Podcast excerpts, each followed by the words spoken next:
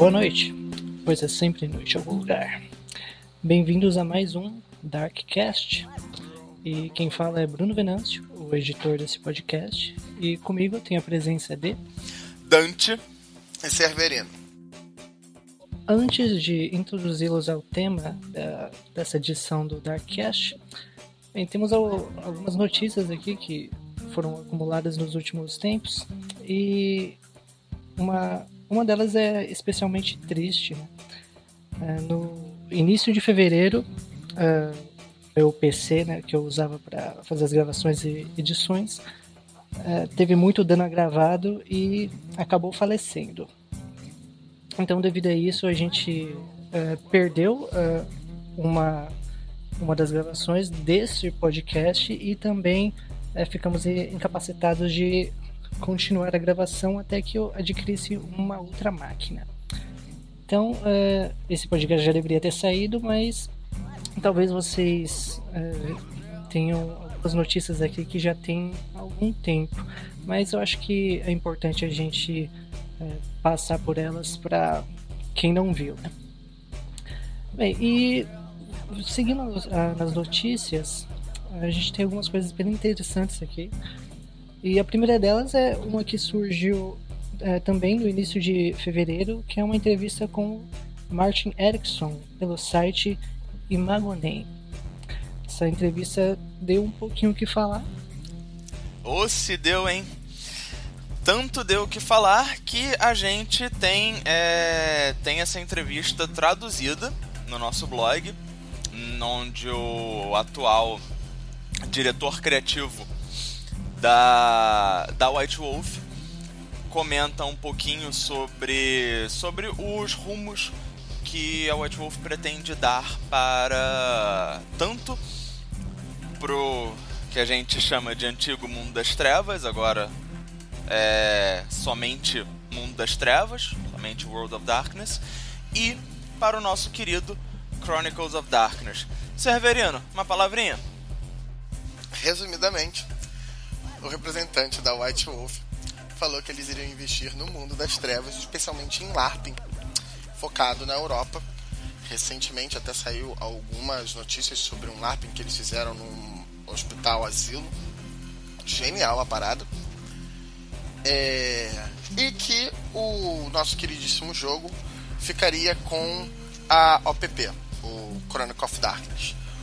Rolou algum bafafá sobre como ele disse isso, ele deu a impressão para muita gente de que ele estava relegando o Chronicle of Darkness como um jogo menor, como algo menos interessante. Ele até chegou a se desculpar sobre essa impressão que ele poderia ter causado, mas de qualquer jeito ficou o gosto ruim na boca.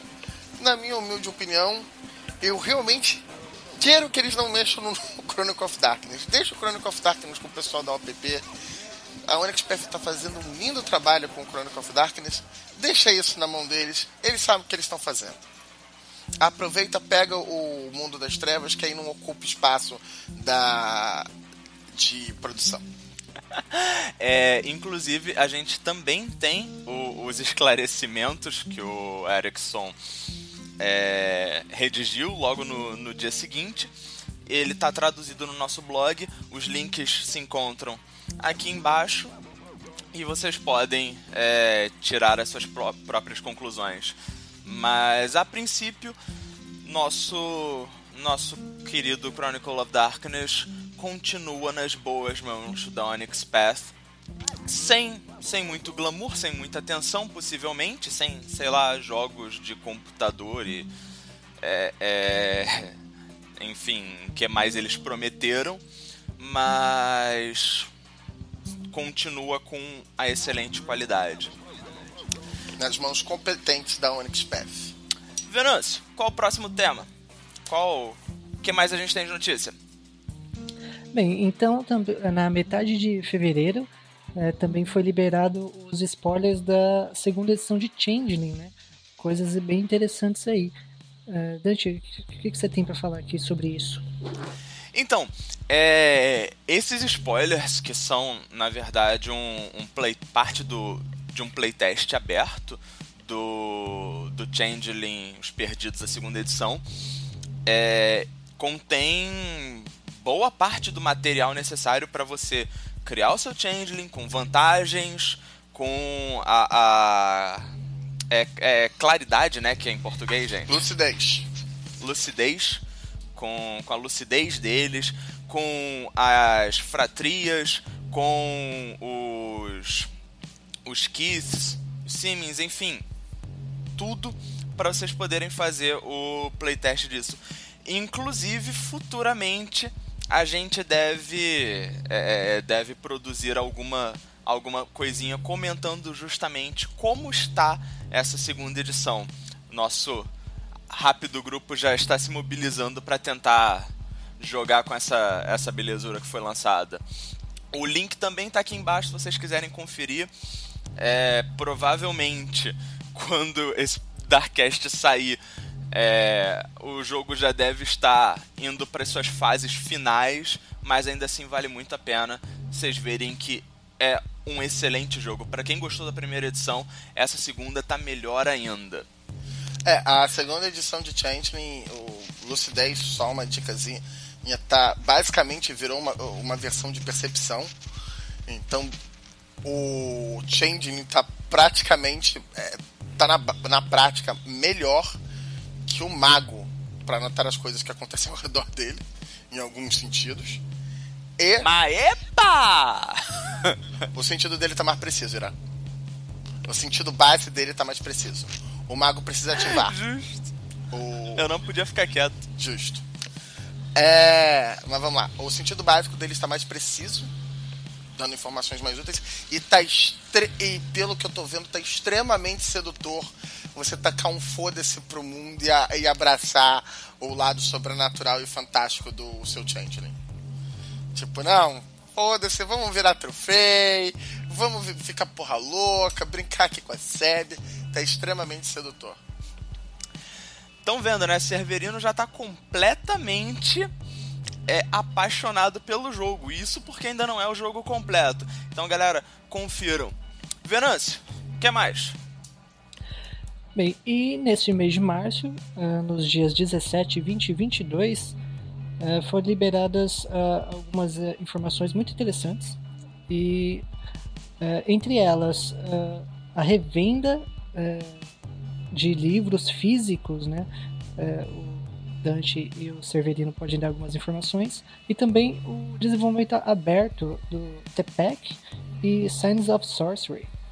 E aí, pessoal, o que, que, que, que são essas notícias? Uhul! Finalmente vamos voltar a ter livros da Onyx Path em lojas. Finally. Vamos parar de pagar em dólar essa porra. Calma, calma. Ainda tem um tempinho até a gente chegar nesse nesse estágio de deixar de pagar em dólar. Acho que deixar de pagar em dólar só quando começarem a traduzir, né?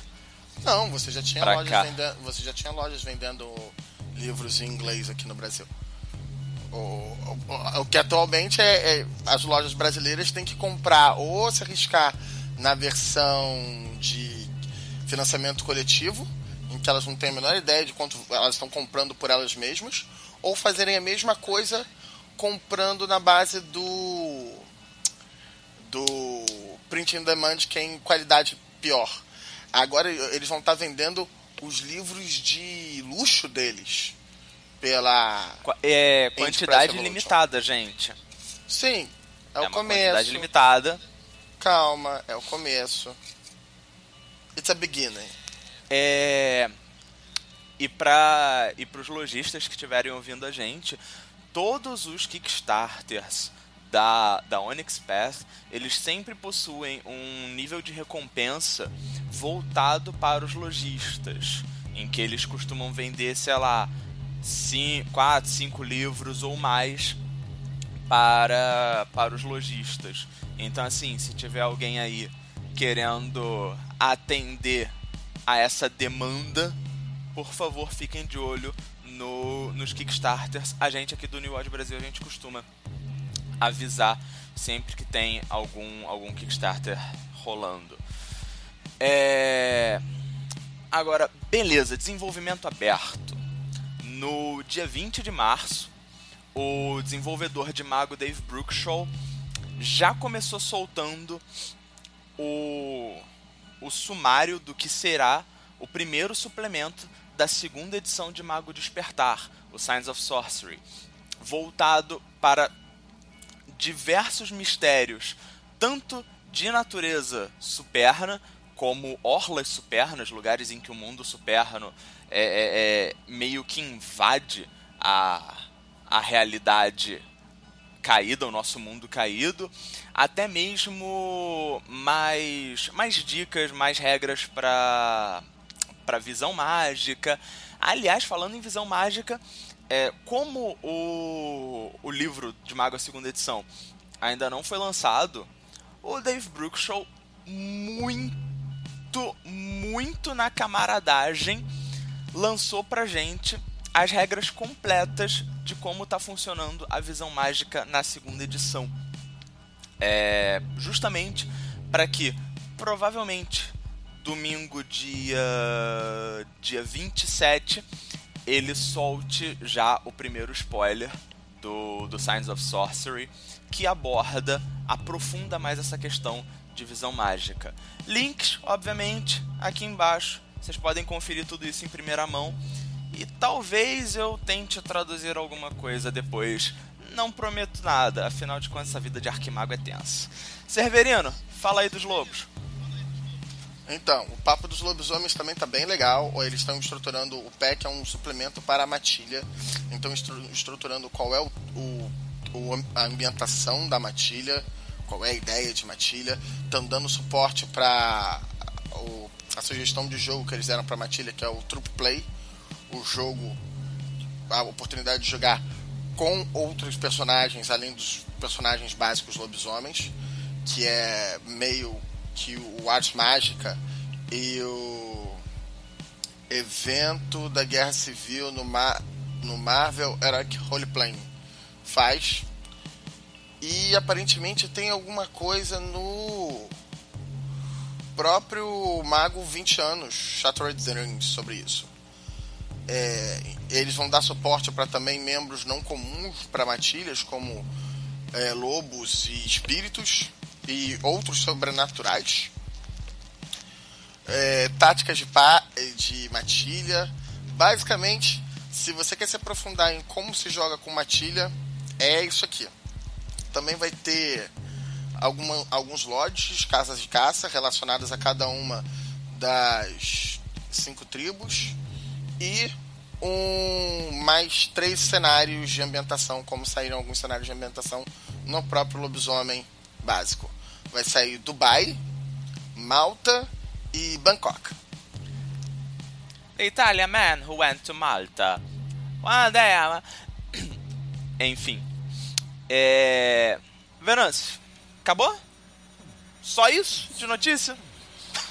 Sim, essas são uh, as notícias desses dois últimos meses, né?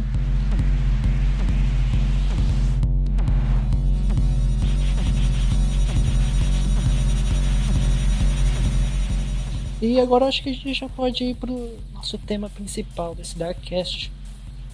Que é, é um tema que assim que a gente liberou o primeiro Darkcast, ele gerou uma certa Polêmico. polêmica, é, não no sentido negativo. É, mas algumas discussões é, fizeram com que é, nós tomássemos a decisão de conversar, né, debater sobre esse tema. E o tema é, é as regras têm a ver com narrativa nos jogos de RPG? Então, um tema bem complexo, é, que polêmico e que pode tem enfim tem muitas opiniões aí envolvidas e a gente vai discutir aqui para ver aonde a gente consegue chegar com isso, né? É. Essa discussão veio fundamentalmente porque a gente tá, no nosso primeiro podcast a gente usou muitos termos relacionados ao nosso ao jogo Chronicle of Darkness relacionados a algumas discussões mais profundas sobre desenvolvimento de jogos que boa parte dos, no, dos nossos ouvintes não estão familiarizados, o que é perfeitamente normal.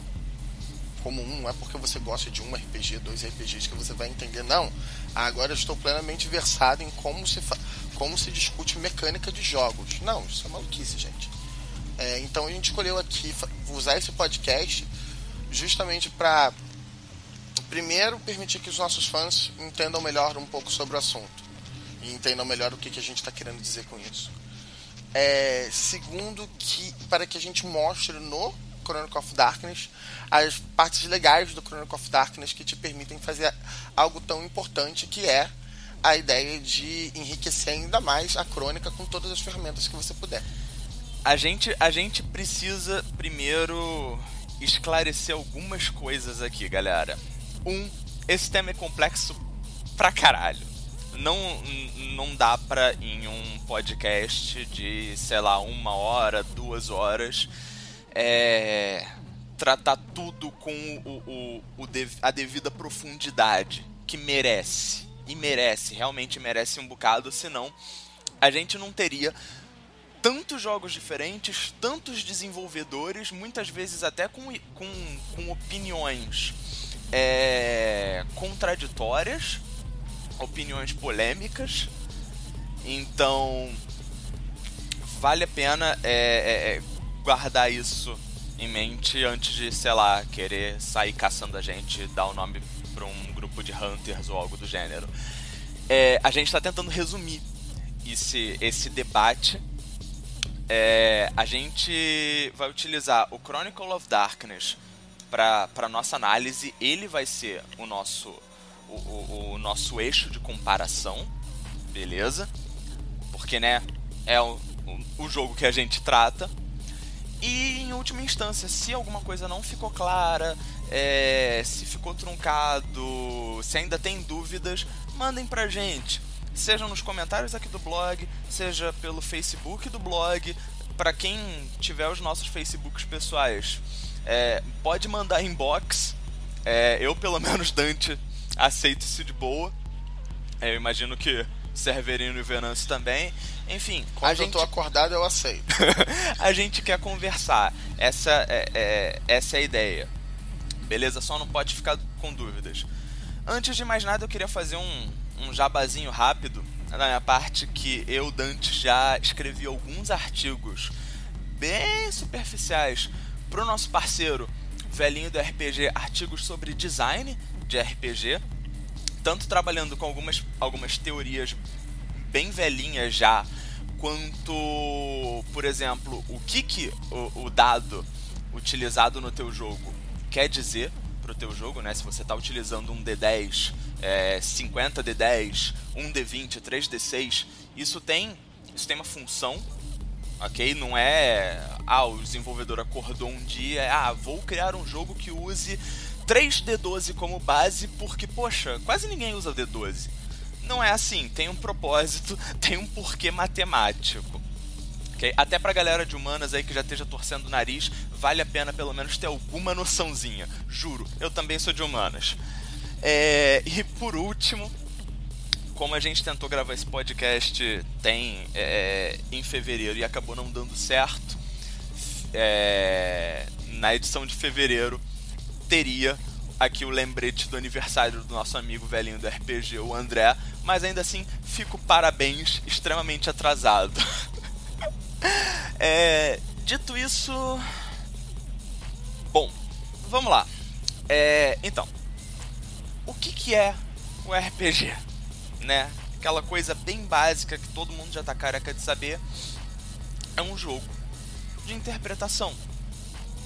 Então, prestem bastante atenção a, a, a, ao termo jogo, game, o nosso G. É, você vai ordenar essa história de alguma forma. Você tem que, você tem que dar alguma, é, é, é alguma coerência, não só em cima da em cima da narrativa muitas vezes os jogadores querem coisas diferentes o narrador tem uma ideia os jogadores têm outras e aí é, você vai é, você vai utilizar o que? Você vai utilizar as regras, né? Para não só fazer essa, essa mediação entre, entre descrição e ação, como também para introduzir o, o elemento da aleatoriedade, que em alguns jogos é maior do que outras. A gente tem aí é, sistemas, jogos para todas as preferências. Tem jogos que usam fichas, cartas, é, sei lá, papelzinho, o que tiver na mão tá valendo para introduzir aí elementos ou de aposta ou de aleatoriedade. Tem diversas mecânicas de resolução de conflito. Né? E aí quando eu falo conflito não é só, sei lá, ah, o, o, o, querer matar o monstro, não. É muitas vezes uma, uma decisão, uma escolha que o seu personagem precisa tomar. É, uma. É, é, é alguma ação social, sei lá, ele quer seduzir alguém. Ele consegue ou não? Vai ficar 100% a cargo do, do narrador? 100% a cargo do jogador? 50-50? Como é que se resolve isso? Às vezes é, é, você pode resolver só conversando, às vezes você pode deixar algum, a, alguma carga de aleatoriedade para né, é, é, introduzir aí outros elementos possíveis, enfim. E aí partindo dessa pergunta, quem que conta a história? Quem que é, é, é, é, quem que realmente é o responsável por montar essa história? É o narrador? É o jogador? Os dois, gente, os dois. Pode ter gente aí torcendo o nariz, pode ter gente aí achando o contrário, mas cara, essa ideia de que a narrativa está completamente na mão do narrador é uma ideia de, sei lá, da década de 90 e que não não ainda é, é, é, dava um, um papel maior para o jogador contribuir é, na, na história de uma forma significativa. E fora que você acaba sobrecarregando o, o narrador aí. Então assim, são os dois boa parte dos jogos mais recentes tem cada vez mais apostado nessa é, é, é, nessa nessa visão de que a narrativa se constrói dos dois lados. Então, o jogador vai ter ferramentas para poder também interferir e dizer: não, não, não, mestre, não acontece isso não. Eu eu tô aqui gastando um ponto, uma ficha, um, uma rolagem de dados, algum recurso aqui do meu personagem, interferindo e dizendo: não, nisso aqui vai acontecer dessa forma. E não precisa nem a gente estar tá falando de sucesso ou falha. Né? Você não precisa estar tá transformando a, atuação que, sei lá, o narrador vira e diz, ah, você não consegue. Aí você vira e diz, ah, mas eu gasto um ponto e consigo. Você pode até interferir na hora da, de como a sua falha acontece. Isso é bacana também, você poder dizer, não, não, não, eu prefiro que o meu personagem, sei lá, ao invés da da, do escudo dele quebrar, a espada quebra. Ou ao invés de eu. É, é, ser enrolado pelo, pelo inimigo, assim, acreditar em uma coisa, eu quero acreditar em outra. Né? É, enfim, você direcionar tanto as ações as ações bem sucedidas quanto as ações mal sucedidas enfim você também ter essa esse poder e aí vem a pergunta: tá bom, Dante, mas e a regra de ouro? E a regra de ouro? Severino, qual a resposta para isso? Ela é absolutamente relevante. A regra de ouro é uma regra é, presente em quase todos os RPGs, e quando ela não está presente com esse nome, tipo regra de ouro, não, a regra mais importante, a primeira regra do jogo, ela está sempre presente como recomendação ao narrador.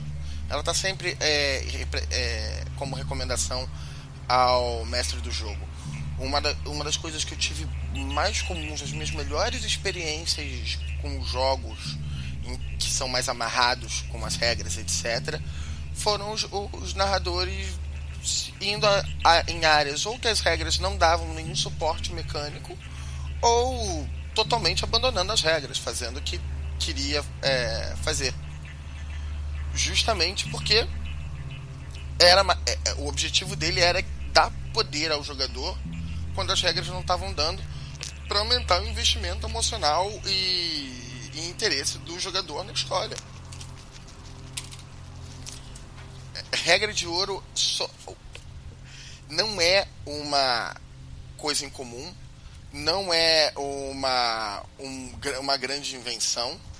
ela é útil para qualquer narrador, ela deve ser usada por qualquer narrador em qualquer jogo, especialmente quando o narrador vê que ele mesmo não sabe como é que se resolve um sistema, ou não lembra, ou o próprio sistema não dá suporte para isso, e o narrador não quer parar a narrativa para isso, ele quer que a narrativa continue. Agora, quando a narrativa te dá suporte para isso, especialmente te dá um suporte que, que, novamente, aumenta o interesse do jogador na trama, que aumenta o investimento do personagem dele, que aumenta o poder dele nas consequências que acontecem no jogo, porra, você vai ter um, um, um sistema que vai te auxiliar muito mais na sua narrativa e que vai ser muito mais interessante e recompensador para o jogador.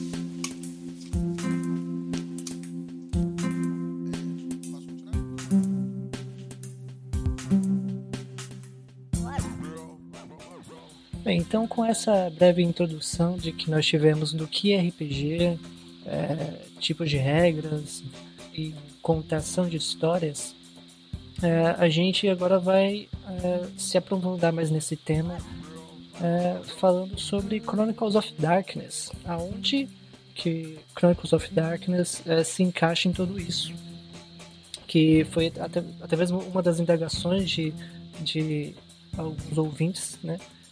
Que, é, que não conhecem muito bem esse sistema, então é, nada mais nada melhor do que juntar o útil ao agradável e é, mostrar para vocês algumas mecânicas que são extremamente interessantes. Né? O nosso querido Chronicle of Darkness faz isso de umas formas bem interessantes. Ele trabalha com mais ou menos três eixos de conceitos nas mecânicas dele. Primeiro, customização. Ele dá muita coisa para o jogador escolher como vai fazer, como isso acontece, como isso está descrito na minha ficha, como isso é representado. Ele dá muito espaço. Segundo, drama.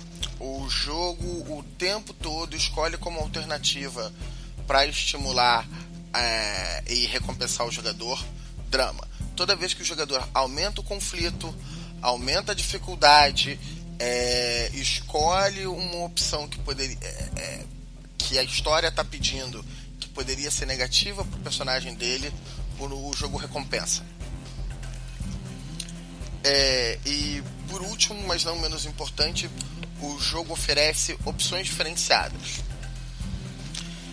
Comumente de acordo com a, a, as escolhas que você fez na hora que criou o personagem e no desenvolvimento das cenas ele vai te oferecer opções exclusivas e diferentes para cada personagem resolver aquele mesmo problema.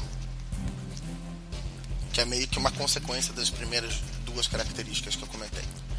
Vale lembrar, galera, que quando a gente fala em drama, a gente tá falando não de, sei lá, Paula Bracho, Maria do Bairro ou algo do gênero. A gente tá falando é, é, é na ideia mais grega da coisa, mais original da coisa, que é ação. Gerar ação.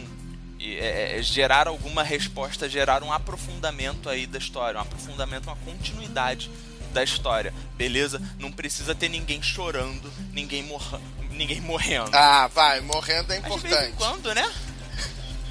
Eu não abandonaria morrendo. Morrendo tem seus valores. Faz parte, né? Ah, é, mas diz aí, Severino, é, o que, que a gente consegue elencar de, de diversidade nos nossos personagens? O jogo oferece múltiplas formas de fazer isso e o jogo começa com uma coisa que eu só encontrei. Até encontrei em outros jogos, mas é algo extremamente raro que eu já vi. Que é um, uma sequência de dicas sobre o que o narrador o que os jogadores e o que todos são responsáveis por. Justamente para criar na cabeça dos jogadores a questão de responsabilidade, de agência sobre os personagens deles. Tipo, vocês têm que escolher o que vocês estão fazendo, vocês têm que escolher pelo conflito, vocês têm que ir atrás dos seus objetivos. E para dar o, a dica para o narrador também, para ele dar espaço para isso para os jogadores, ele não se sentir como um inimigo dos jogadores, como alguém que está querendo, como alguém que está tentando é, ordenar uma história numa direção específica e os jogadores estão tentando sair dela. Eles oferecem essa, é, essas dicas logo no início do livro, na página 18, o que eu acho extremamente interessante, eu acho que é um diferencial do Chronicle of Darkness, que eu vi pouquíssimos jogos fazerem. Eu já vi alguns outros, em especial indies, brincam disso. E aí a gente começa, logo no, no início do livro, a gente começa, página 24, com a criação de personagem. E aí a primeira coisa é conceito de personagem. Palavras simples que resumam o seu personagem. É, marido abusivo, é, bombeira heróica, é, jornalista obsessivo. Qualquer opção é válida nesse jogo. Qualquer conceito de personagem é válido nesse jogo. A restrição, novamente, é o que eles colocaram logo no início, em termos de responsabilidade de jogadores, narradores e editores. É a questão de o quão bem os outros jogadores e o narrador, né, as outras pessoas que estão participando do jogo, vão receber esse conceito. Se você está fazendo um conceito que vai ser agressivo, que vai tornar o jogo incômodo, é, e não é o objetivo dos outros eh, jogadores passarem por esse tipo de incômodo, talvez não seja mais indicado para esse jogo, para essa sua mesa. Mas o jogo, de forma geral, como estrutura, permite qualquer coisa. É, aqui tem espaço para o bom, para o mal e para o feio. É, e a primeira coisa, uma coisa que eles passaram a embutir também no conceito do personagem, que eu achei extremamente interessante, é a questão das aspirações são objetivos para a vida do seu personagem. O que, que o teu personagem quer no universo do Chronicle of Darkness? O que, que ele está indo atrás? Qual é, ele quer a família dele em segurança, ele quer descolar uma promoção, aumentar o salário dele. E essas aspirações podem ser inclusive aspirações do jogador para o personagem, coisas que o, o jogador quer ver o personagem passar por. Eu quero que o personagem tenta, é, tenha a oportunidade de apostar tudo que ele tem no intuito de ganhar algo maior. Eu quero que o, o meu personagem passe por uma situação em que ele corre o risco de ser preso, passe por um, por um ataque da polícia. E isso é recompensado no sistema de XP do jogo, o que é algo extremamente interessante. De forma geral, o jogo te recompensa. A forma que o jogo escolheu para recompensar pelas ações de perigo e pela sua customização de personagem é te oferecendo é, retorno em experiência e te oferecendo novas opções para lidar com a situação. O que são extremamente interessantes. O segundo passo da criação de personagens são as âncoras, os vícios e virtudes, que agora na segunda edição estão mais abertos para customização, está mais clara a customização blá blá blá. O segundo passo para criação de personagem é as âncoras. Que na segunda edição tá mais claro como se dá a customização dos seus vícios e virtudes que representam as âncoras para os personagens humanos. Quando você está falando de vampiros, lobisomens, etc., você ganha mais coisas para te deixar, é, te dar guias para os objetivos do seu personagem para se manter afastado de perigos maiores. No caso do vampiro, te dá um guia ainda para a sociedade humana, te afastando da sua fera. No caso do lobisomem, te dar guias dentro da tanto dentro do mundo humano quanto para dentro do mundo espiritual. Interessantíssima a norma deles. Vícios e virtudes servem não só como guias de interpretação, como também geram recompensa para o jogador quando ele está agindo de acordo com elas em situações de risco, é, oferecendo força de vontade, e aí, novamente, mais recurso para o jogador poder é, interferir em ações futuras de forma diferenciada, gastando essa força de vontade. E também ele oferece auxiliando em sistemas de lidar com o estresse, que a gente vai ver mais tarde, que é a integridade do jogo em que você estar agindo de acordo com o seu vício e, ou virtude no momento de estresse pode servir como um bônus para resistir no teste de integridade. Mais tarde nós vamos às vantagens, que podem ou não gerar drama no jogo. Tem uma diretriz de design que abandonou a questão de dados extras e deu prioridade para mais conflito. Eu me dei o trabalho de fazer as contas no Chronicle of Darkness. Nós temos 22 vantagens gerais que, que são pura e exclusivamente para bônus mecânicos, quatro vantagens voltadas única e exclusivamente para rolar, para rolagens de combate. Novamente, só bônus de dados para essas rolagens. E aí nós temos 46 vantagens gerais, 17 vantagens sobrenaturais e 14 vantagens direcionadas para o combate, totalmente eh, direcionadas para oferecer novas opções nessas situações para lidar com aquele problema. E aí nós temos diversas coisas. Nós temos o treinamento profissional que te dá contatos para você é, extrair novas informações sobre o assunto a mecânica de contratos, aliados e mestres, que agora você, ah, tem uma coisa que eu não tenho na fi, que eu não tenho aqui na ficha, mas o meu aliado tem, mas o meu mestre tem. Ah, é uma informação que eu posso procurar com os meus contatos. E muitas vezes esses contatos, esses aliados, esse, esses mestres podem não só te pedir coisas em troca desses favores, dessas informações, como ainda às vezes eles podem te proteger até mesmo de inimigos que você nem sabia que tem pessoas te, é, te procurando, procurando é, informações sobre vocês e ele já é, preventivamente já preventivamente já lidando com aquele problema e passando a informação mais tarde para o seu personagem dizendo não alguém está te procurando eu vi que levantaram informações sobre você em determinado local algo que é interessantíssimo dá um ganho de jogo dá ganchos para o narrador para introduzir inimigos aos jogadores sem que eles tenham que interagir diretamente. É algo interessantíssimo. E nós temos também os pontos de ruptura, que é relacionado aos conflitos que eu falei lá em cima, é, voltados que você cria os seus pontos de ruptura, você cria os pontos de estresse da personalidade no seu personagem, de como a mente dele funciona.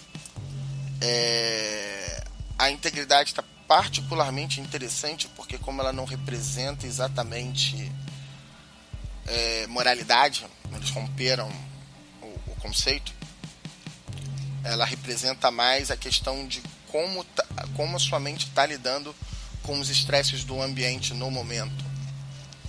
E isso é bem interessante porque você pode ter uma pessoa lunática que está com a condição madness, né? Seria o proporcional que é, é, vai um pouco além de, da questão de loucura. Você está falando de uma pessoa que tem, você pode até dizer, de um ponto de vista psiquiátrico, que tem um quadro de longo prazo de com problemas de interação social etc. E formas ruins de se lidar com estresse, ou seja, propensas a ataques de violência, mas é, que no momento está controlada, está está se mantendo bem, está tá controlada, etc., porque ela está usando outros recursos para lidar com isso.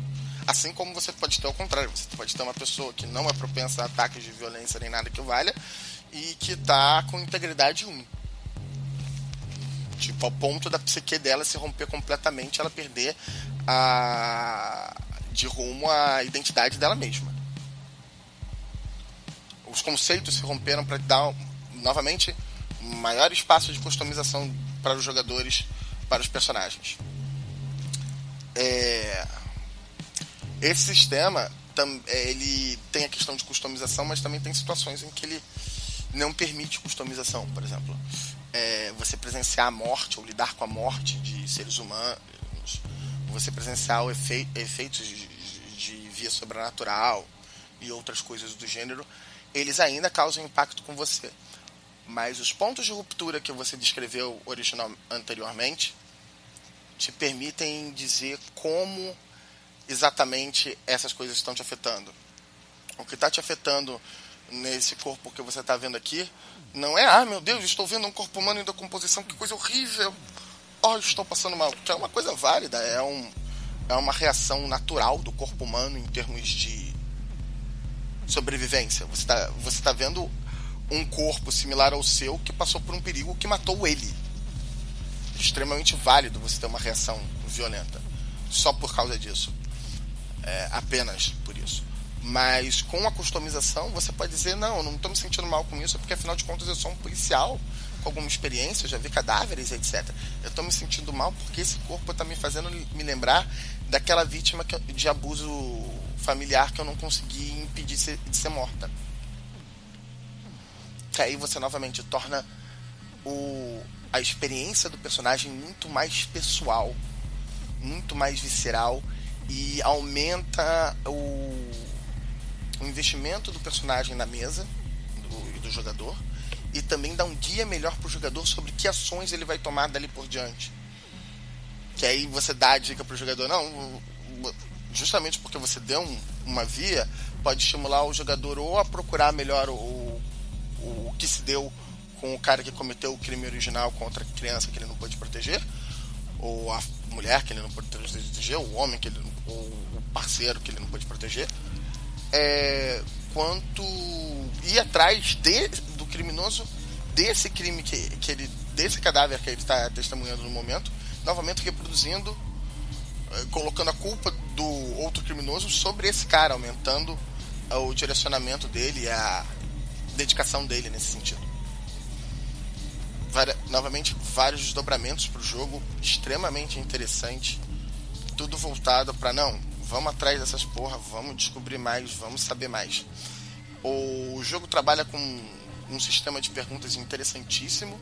Você pode aumentar o número de breaking points que o teu personagem tem. Você pode dizer, não, acho que uma personagem merece ter mais breaking points. Ah, mas por que, que eu faria isso? Se eu estou deixando meu personagem mais vulnerável a ele se sentir mal, a ele perder integridade? Sim. Mas isso também está te permitindo um, é, mais gatilhos e uma relação maior com a realidade do jogo. E, melhor ainda, isso também está te permitindo maior ganho de experiência, porque novamente o jogo recompensa os momentos que você passa por esses, é, por esses atritos, os momentos em que você corre o risco de é, perder um ponto de integridade e as consequências de você tanto ter passado quanto não ter passado num teste de integridade. O jogo vende, toma XP para você porque você resolveu se pôr em risco. É genial.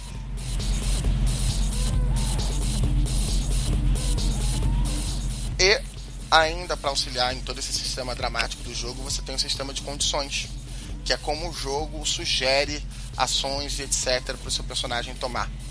Ações e estados de espírito para o seu personagem ter e tomar para permitir que o jogo se desenvolva de forma mais coerente.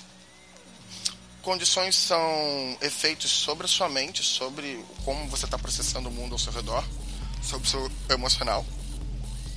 Podem ser de origem sobrenatural, pode ser de origem absolutamente natural.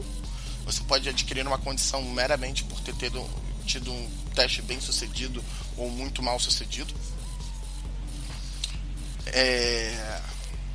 E elas te oferecem ganho de XP conforme você vai de acordo com a condição. O que, que eu quero dizer com isso?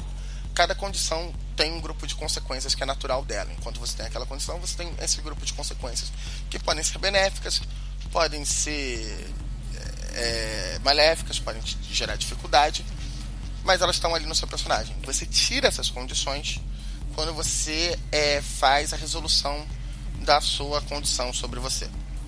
A condição sobre o seu personagem. E aí é que é a graça da história. No momento em que você faz a resolução da, da condição, você age de acordo com o que a resolução está dizendo, você ganha um bit. Algumas condições não dependem de resolução diretamente do personagem. Algumas condições têm resolução natural em cima de tempo. Quando o sol nascer, quando não sei o que acontecer, você sai da condição naturalmente. Às vezes a condição tem a opção de tempo e a opção de resolução. Ou seja, se você resolver ela pela opção da resolução dela, você ganha experiência. Se você esperar o tempo passar, você não ganha. Ah, algumas condições são particularmente cruel, é, penalizadoras e aí elas são também permanentes, duradouras.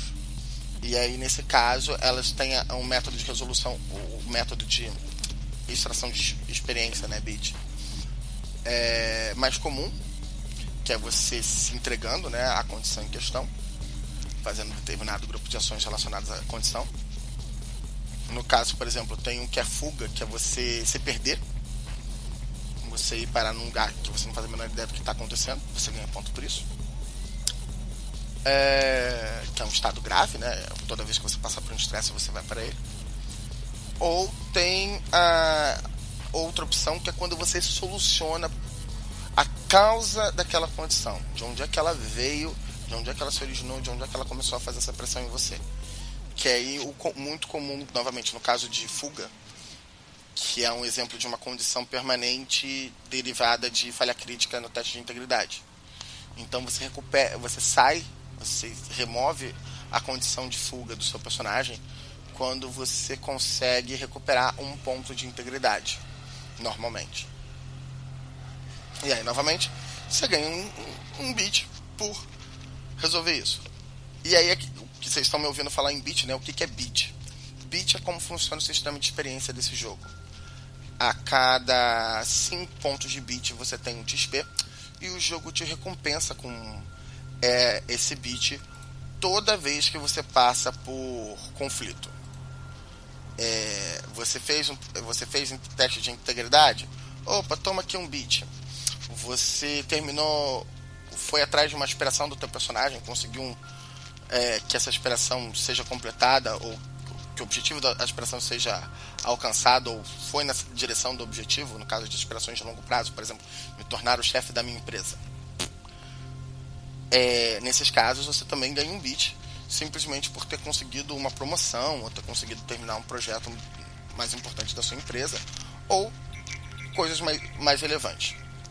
Novamente, tudo direcionado para completar a aspiração.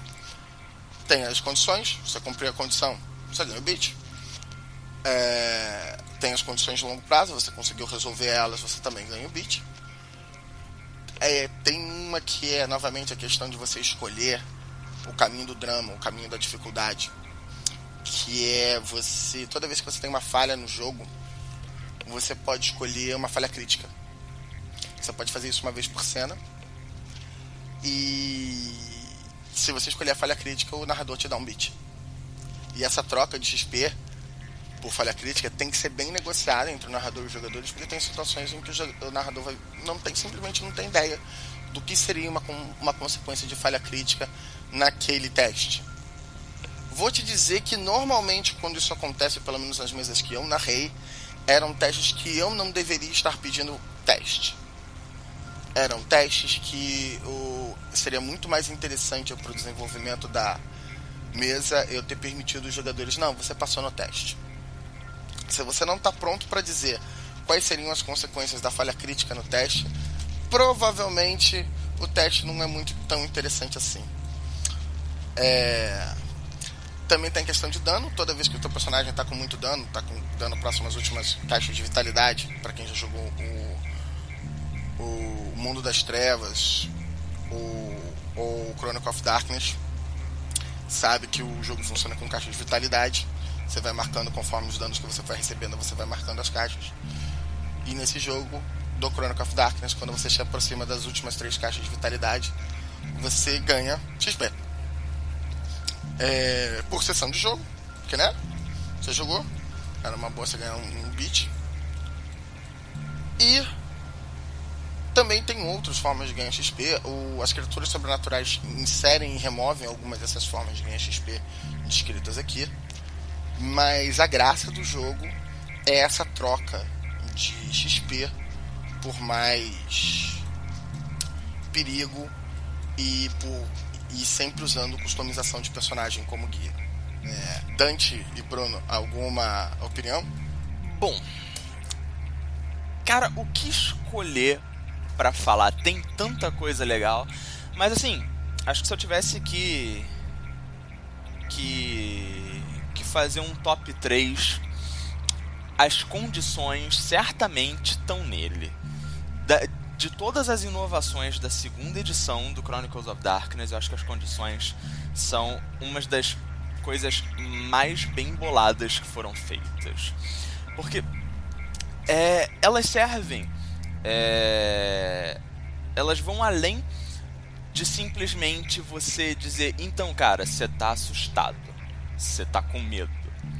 Não. Você sofre né, o, o, o impacto ali psicológico ou sobrenatural, dependendo do poder que tiver sido utilizado em você.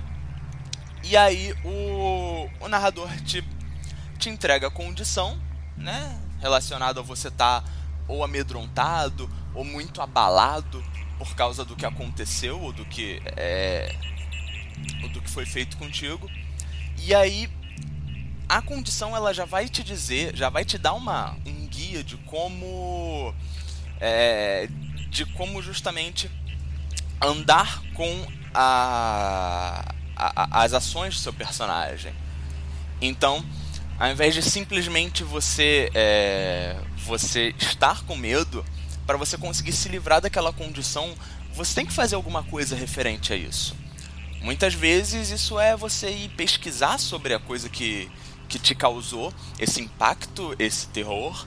É, pode ser você simplesmente largar, largar o que você está fazendo, dizer não, foda-se, não vou, é, é, é, não vou mais, mais mexer com isso, quero, quero correr para longe. É, falhar num teste porque você está com medo demais também é, é, uma das, é uma das sugestões que vocês podem encontrar. E depois de resolver essas condições, depois de tomar essa ação que resolve a condição, você ainda ganha XP. Olha que maravilha. Então, é, elas guiam o seu personagem para não é, é, para não ficar só numa coisa é, maçante de sei lá ganha mais dois dados perde dois dados enfim só isso você tem aí um nível de descrição maior um nível que aprofunda a narrativa. É, vale lembrar também que por exemplo caso o narrador não, sei lá, esqueceu de anotar qual a, qual a descrição, não tá com a página do livro aberto, enfim, ele pode simplesmente chegar e dizer: não, então, se seu personagem tá recebendo um bônus ou uma penalidade para certas rolagens referentes né, ao, à condição, ao problema, e você tem aí algumas formas de resolver isso. O seu. É, é, é apesar das condições serem um nível a mais de bookkeeping, ou seja, de é, é, de ficar guardando, lembrando do que o, o que, que você tem que usar em que hora, você pode simplesmente fazer é, essa condição improvisada que o que o próprio o próprio livro do Chronicles of Darkness sugere. Uma coisa muito bacana uma vez jogando, eu tive uma hora em que o narrador virou para mim e falou: então, ganha um beat aí. Eu, Ué, por quê? Porque no momento que eu ia aplicar uma condição no seu personagem, ele já estava agindo de acordo como se ele tivesse com, com a condição. Então, não vou interromper o, o fluxo do jogo, né? Pra dizer, ó, olha só, você ganhou uma condição, mas você já resolveu. Ou, ou às vezes virar e dizer, então, ganha um beat. Porque sabe aquela hora? Então, eu acabei esquecendo de, de te dar a condição, mas você interpretou de acordo. Então, pô, toma o beat. Você tem, você tem essa liberdade, essa, essa interação com o narrador. É uma coisa muito bacana, mas ainda quando acontece naturalmente. Mas nem sempre a gente né, tá, é, é tá no nosso melhor dia para interpretar, para estar tá imerso no jogo, então as condições ajudam. Ah, e nem sempre elas são negativas, muito pelo contrário, você tem condições extremamente benéficas para seu personagem, como inspirado ou conectado, que é quando você tem acesso. É, é, conectado não, perdão. É informado, que é quando seu personagem tem ganha acesso a uma fonte de informações legal. Enfim, o inspirado é, é, é uma das favoritas porque ele te dá em uma rolagem o benefício de ter um sucesso excepcional, um êxito excepcional, com três sucessos em vez de cinco. E como isso, você. Como ao gastar essa condição você resolve ela, você ainda ganha um XP. É lindo. Então assim, sério, gente, é, a, a mecânica de condições é uma das coisas mais legais da segunda edição. Na minha humilde opinião de Arquimago. Bem, uh, antes de, de, dar meu comentário, né, uh, para quem eu gostaria de falar que para quem não tá não conhece o Mundo das Trevas ou Chronicles of Darkness, uh, tá, tá acostumado com outros sistemas, outros cenários de RPG, pode achar isso um pouco estranho, né? Por exemplo, o que o Pedro falou aqui, é, nossa, mas eu, eu vou, eu só me ferro, eu só me ferro nesse jogo. O Mundo das Trevas, tanto o clássico, o One World of Darkness, quanto agora o Chronicles of Darkness, é, independente, independente, do cenário que você joga, ele é um, jogo de horror pessoal. Então, o desafio não é necessariamente você é, enfrentar monstros e, e, problemas, mas às vezes o, o, desafio vai ser você enfrentar a si mesmo, né? Você é, enfrentar os seus próprios problemas. E isso é uma das coisas mais legais desse jogo. E, bem, seguindo né, os, os, comentários, uh, o, essa nova, essa segunda edição, aliás, eu tenho um comentário para falar no final do Darkcast sobre isso, mas enfim, ela tá sensacional nesses quesitos que o Pedro e o Irã comentaram aí, que um dos, um dos que eu mais gostei uh, pessoalmente foi o sistema de aspiração, que é uma coisa é super é, auto renovável, super reciclável é, e super intuitivo, né? Você coloca uma inspiração, sei lá, é, recuperar meu drone é, daquela terreno baldio, é, você encontrar a chave perdida no, naquele bar, ou sei lá. Obviamente, né, que tem a ver com o seu personagem. E você completou essa inspiração, você ganha um beat e você pode escolher outra, assim, é super. É, isso, isso é muito legal porque mantém seu personagem é, com objetivos fazendo coisas, né? Não, você não se prende necessariamente ao que o narrador está dizendo, mas você pode, é, enquanto você está completando uma aspiração, pegar uma ideia para completar, para fazer outra e por aí vai. Isso eu achei sensacional. Outra coisa que eu achei sensacional é o próprio sistema de experiência em si. É, comparado com a primeira edição, era um sistema é, bem travado, bem lento, então, uh, pessoalmente, eu nunca utilizei ele da forma como uh, era descrito nos livros, né? Pra, eu sempre eu dava mais experiência uh, por, por, mais coisas para a evolução acontecer de uma maneira um pouco mais dinâmica. E isso foi consertado de uma maneira maravilhosa nessa segunda edição. Agora, você ganha bits, né, para ilustrar um pouco isso. A cada 5 bits você ganha um ponto de experiência. Então, sei lá, você terminou uma sessão, você ganha um bit, você resolveu um problema, você ganha um bit, resolveu uma inspiração, você ganha um bit, resolveu uma condição, você pode ganhar um bit e, meu, é, os exemplos assim são vários. Então, a coisa ficou é, muito mais para frente e não necessariamente, mas não ficou aquela coisa excessiva, né? Então ficou bem equilibrado muito bacana.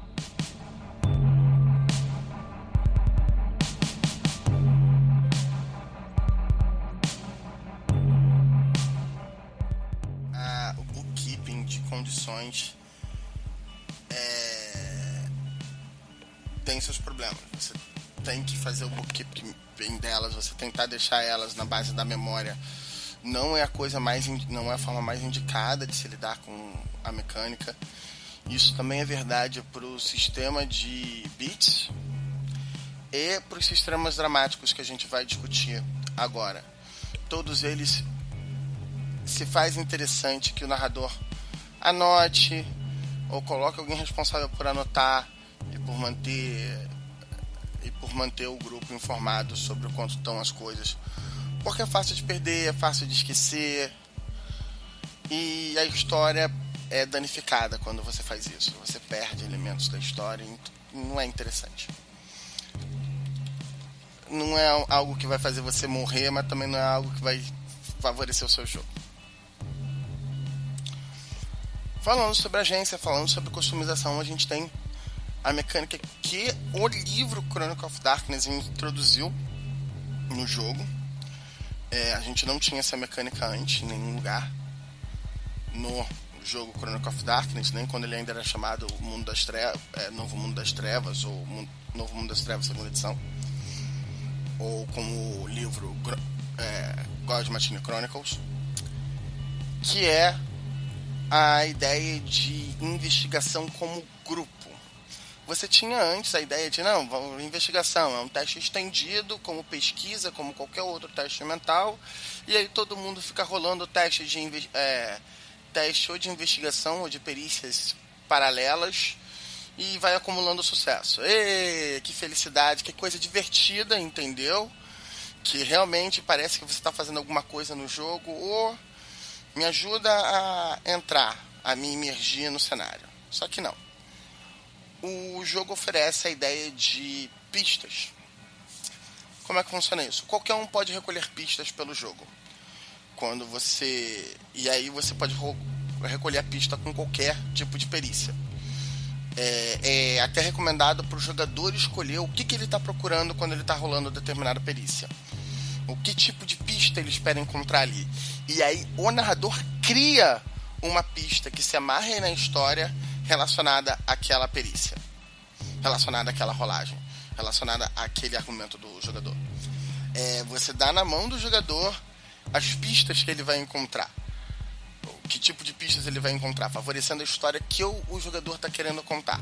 É lógico, você ainda coloca restrição no sentido de que o jogador tem que ser capaz de, de fazer ideia do que, que ele está procurando. Ele não pode dizer, ah, não, eu estou procurando um balão usando aqui a minha expressão musical. É, vai dar certo. Só que não. É, é, é pedido que o jogador faça propostas que façam sentido. É, mas mesmo assim, é extremamente interessante. Quando o jogador descobre uma pista, ele é atribuído um elemento a essa pista, que aí ela, esse elemento pode ser usado como um bônus mecânico mais tarde para rolagens, e aí você pode usar para chantagear alguém a informação, ou já que você tem informação, você já trabalha a partir dela, então você recebe um bônus numa outra perícia. Elas dão, em geral, um, um bônus de equipamento entre mais, é, de mais um. E a graça é que você pode ter mais de um elemento na pista. Da seguinte forma: primeiro, que você pode ter. Quem descobriu a pista foi um especialista naquela área. Então aí você está falando de alguém que rolou. tinha a perícia em quatro ou mais bolinhas. E aí ele entende profundamente né, a, a, as implicações daquele tipo de informação. E aí elas estão na pista para o grupo poder se é, aproveitar. Então aí no caso ele atribui mais um outro elemento à pista. Ele não aumenta o elemento anterior, ele atribui um segundo elemento especializado. Você pode aproveitar, é, usar esses elementos em conjunto desde que a ação, a ação se beneficiasse da, de ambas as ferramentas. E por último, se você tiver um sucesso crítico, quando você descobriu a pista, você também ganha mais um elemento. Mas isso também funciona ao contrário quando você tem uma falha descobrindo a pista, você não deixa de descobrir a pista. Pelo contrário, você encontra.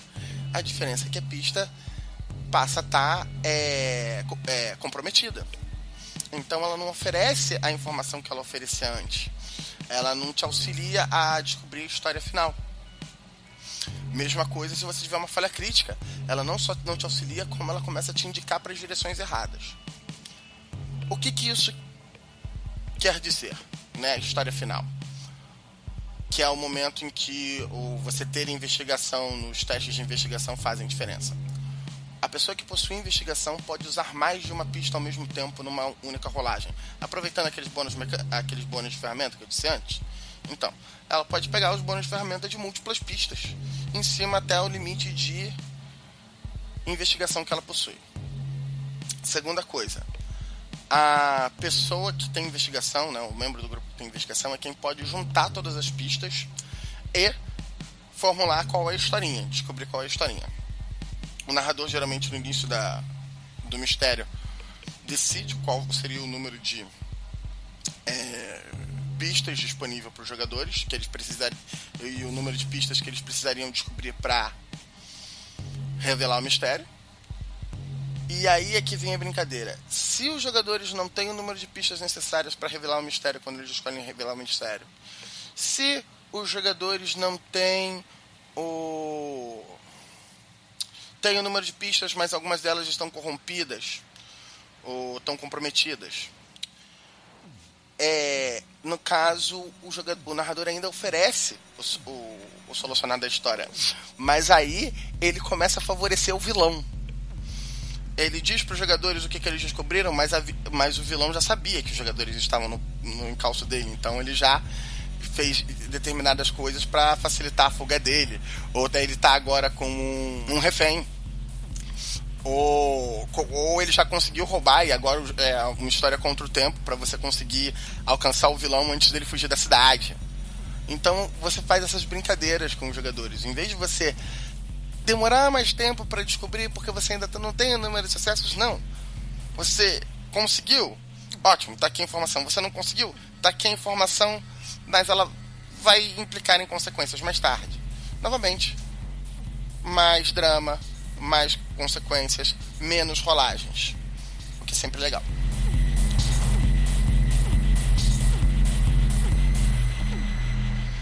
Ainda na parte de né, desenvolvimento de mistérios, etc., e parte integrante para histórias de mistérios também, é a questão de intrigas sociais. É, similar à mecânica de investigação, você pode brincar de tentar influenciar alguém com basicamente qualquer perícia. E quase você às vezes consegue pegar os outros atributos também, dá pra fazer a farra. O, o diferencial é que as perícias sociais te permitem mudar melhor os parâmetros de como você está influenciando o outro.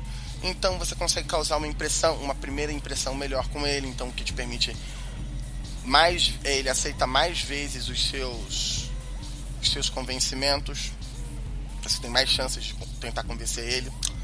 Diferente de uma pessoa que não tem nenhum trato social, que a primeira vez que a pessoa falar com o, o a pessoa que ele está tentando convencer, é, o convencedor automaticamente já estoura a paciência daquela pessoa. A vítima já diz: Não, não quero mais falar com você. Mesmo às vezes quando o convencedor é bem sucedido o que novamente traz uma série de complicações aí. O sistema basicamente trabalha na ideia de. Ele trabalha em três níveis. Você primeiro tem a questão da impressão que você tem com aquele personagem, que aí te, é, te diz de quanto em quanto tempo você pode fazer testes para convencê-lo e em que direção. Veja que a partir do momento que você quer convencer alguém a você está entrando no sistema de intrigas sociais, você já tem que ter ideia do seu objetivo final. Você não pode entrar, não, eu vou aqui começar a tentar convencer alguém sem saber o que, que eu vou querer dele. Mas você pode já automaticamente, quando começa a interagir com alguém, trabalhar para ter uma primeira impressão melhor, para a pessoa te considerar mais e, consequentemente, dar mais espaço para você dar, fazer os seus pedidos posteriormente. É, a segunda é a, é a, brincadeira com portas. Os atributos mentais e sociais de resistência, perseverança e autocontrole. É, determina quantas portas você tem, o menor. Novamente, tem vantagens e brincadeiras com perícias que você consegue mudar isso um pouco. Ganhar mais portas, etc. Seus pontos de ruptura contam também nesse sentido para determinar o seu número de portas. Se estiverem te pedindo algo contra os seus pontos de ruptura, contra a sua integridade, você ganha mais portas. Se as suas âncoras servem muito no sentido de, de é, fornecer a impressão que você tem do outro personagem. Então, quando o outro personagem trabalha te oferecendo o seu vício, te oferecendo a sua virtude, etc., não são só meios para ele tentar tirar suas portas, mas também são meios para ele melhorar a impressão que ele tem com você. É... E aí, basicamente, você trabalha em rolagem. Você rola, parada de dados comum, e você vai influenciando. Esse sistema é mais indicado se você quer um relacionamento longo com outro personagem, se você quer novamente falar com ele posteriormente é, na crônica. Se você está na base do caguei pro que você pensa de mim, etc., você pode trabalhar muito bem com uma terceira opção do, do jogo, que é a ideia de quebra de portas. E aí você tem desde o mais óbvio, como intimidação, né, que você ameaça a violência física, até o mais sutil. Você oferece um favor particularmente que gere um sentimento de culpa na pessoa. Um exemplo clássico disso é sexo. É... E aí você, você faz uma rolagem direto contra todas as portas dele para tirar todas as portas dele de uma vez só. É perigoso, é mais arriscado, mas você consegue. É plenamente viável para um personagem inicial você estruturar ele para trabalhar só com isso. Não tem nenhum problema. É, novamente, todo aquele problema que eu disse anteriormente sobre bookkeeping, que o Dante também falou, sobre manter uma relação do que está sendo usado, das condições que estão sendo geradas, etc. A graça é que intrigas sociais geram também bastante condições, então são uma boa fonte de experiência para os jogadores. É, Dante e Bruno? Pô, eu vou falar do que me é mais caro, que é o sistema de, de intriga e manobras sociais, porque é primeiro personagem que eu fiz para a, a segunda edição do Chronicles of Darkness foi um personagem que se aproveita dessa mecânica. Ele tem vantagens voltadas para, é, é, é, para trabalhar com essa mecânica. É, isso é uma coisa que, para mim, Dante, esse, é, esse tipo de dinâmica me é bastante é, querido. Essa esse explorar um pouco essa parte mais, mais psicológica mais, mais emocional em certos aspectos das dinâmicas sociais, uma coisa que eu não. Eu acho que eu ainda não tinha encontrado em nenhum outro RPG por aí. É, geralmente, todas as. As as relações sociais dentro dos jogos se davam de duas formas ou o clássico rola sua habilidade aí, sei lá, carisma, diplomacia, presença, blefe, que seja. Rola isso, passou, conseguiu, não passou, não conseguiu, né? Com um enfeite é, de, de narração por trás. Ou então era na base realmente da, da conversa com o narrador. E aí, tipo, é, é os dois teriam que ter a presença de mente para ver que é, é, aquele problema clássico. Nem sempre o jogador tem um. É, é, a habilidade do jogador é a habilidade do personagem. Então você acabava tendo que convencer o narrador em vez de convencer o personagem. O seu personagem convencer outro personagem. É... E, e isso, obviamente, pode ser muitas vezes frustrante se enfim, o acordo é, social aí não tiver bem claro. E esse sistema de entrega social eu achei fantástico para isso, inclusive tem a, tem a recomendação que costuma é, de um, em cima de um problema que costuma acontecer nesses dois casos que eu comentei, que é às vezes um, um jogador com outro jogador, por exemplo, é, dizer, ah não, eu quero alguma coisa do jogador, eu vou usar um poder para te influenciar. Ou vou, ou meu personagem é muito bom em convencimento, eu vou te convencer. Às vezes o jogador não se sente confortável, pô, quero fazer isso, saca? Não, não quero botar meu personagem nessa situação. E aí vocês ficariam no impasse. Com a mecânica de manobra social do, do Chronicle of Darkness segunda edição, você tem uma saída. Tá escrito. Olha só, se você não quer topar de jeito nenhum o que a outra parte quer, beleza. Você, vocês tentam achar alguma outra coisa que dê para ser topada. Agora, se você topar, taran, você ganha XP. Olha que lindo.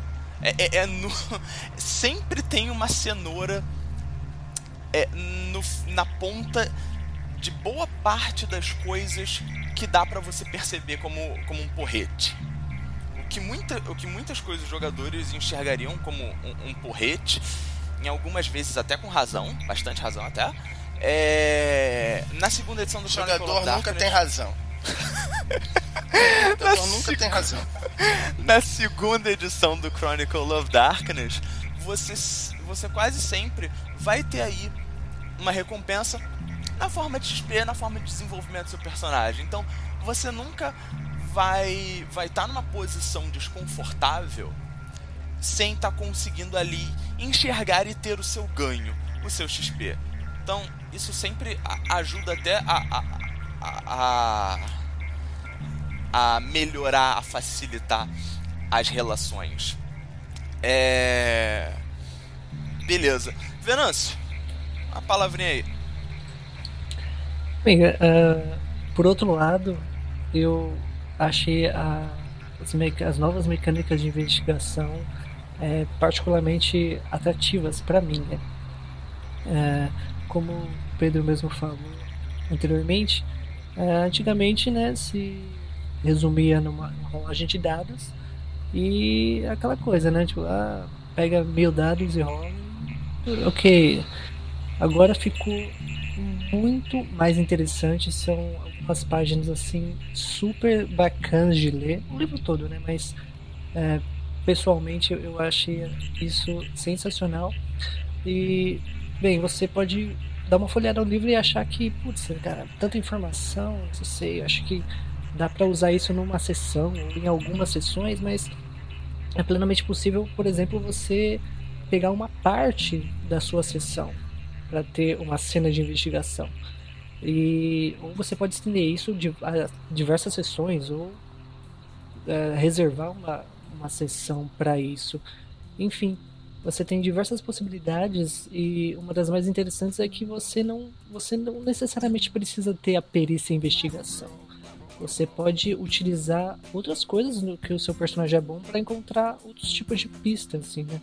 Isso abre um leque é, enorme, assim, de possibilidades, assim, quase infinito.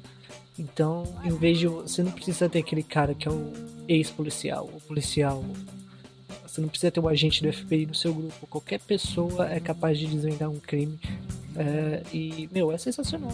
E a, a parte também que. Do, dos próprios vilões, né? Da, da, das pistas, né? Que você pode pegar uma pista comprometida, você pode é, descobrir algo sensacional e isso vai influenciar o, o desenrolar né, dessa, dessa história é muito, muito bacana, porque automaticamente você gera novos ganchos para novas sessões e novas aventuras. É sensacional.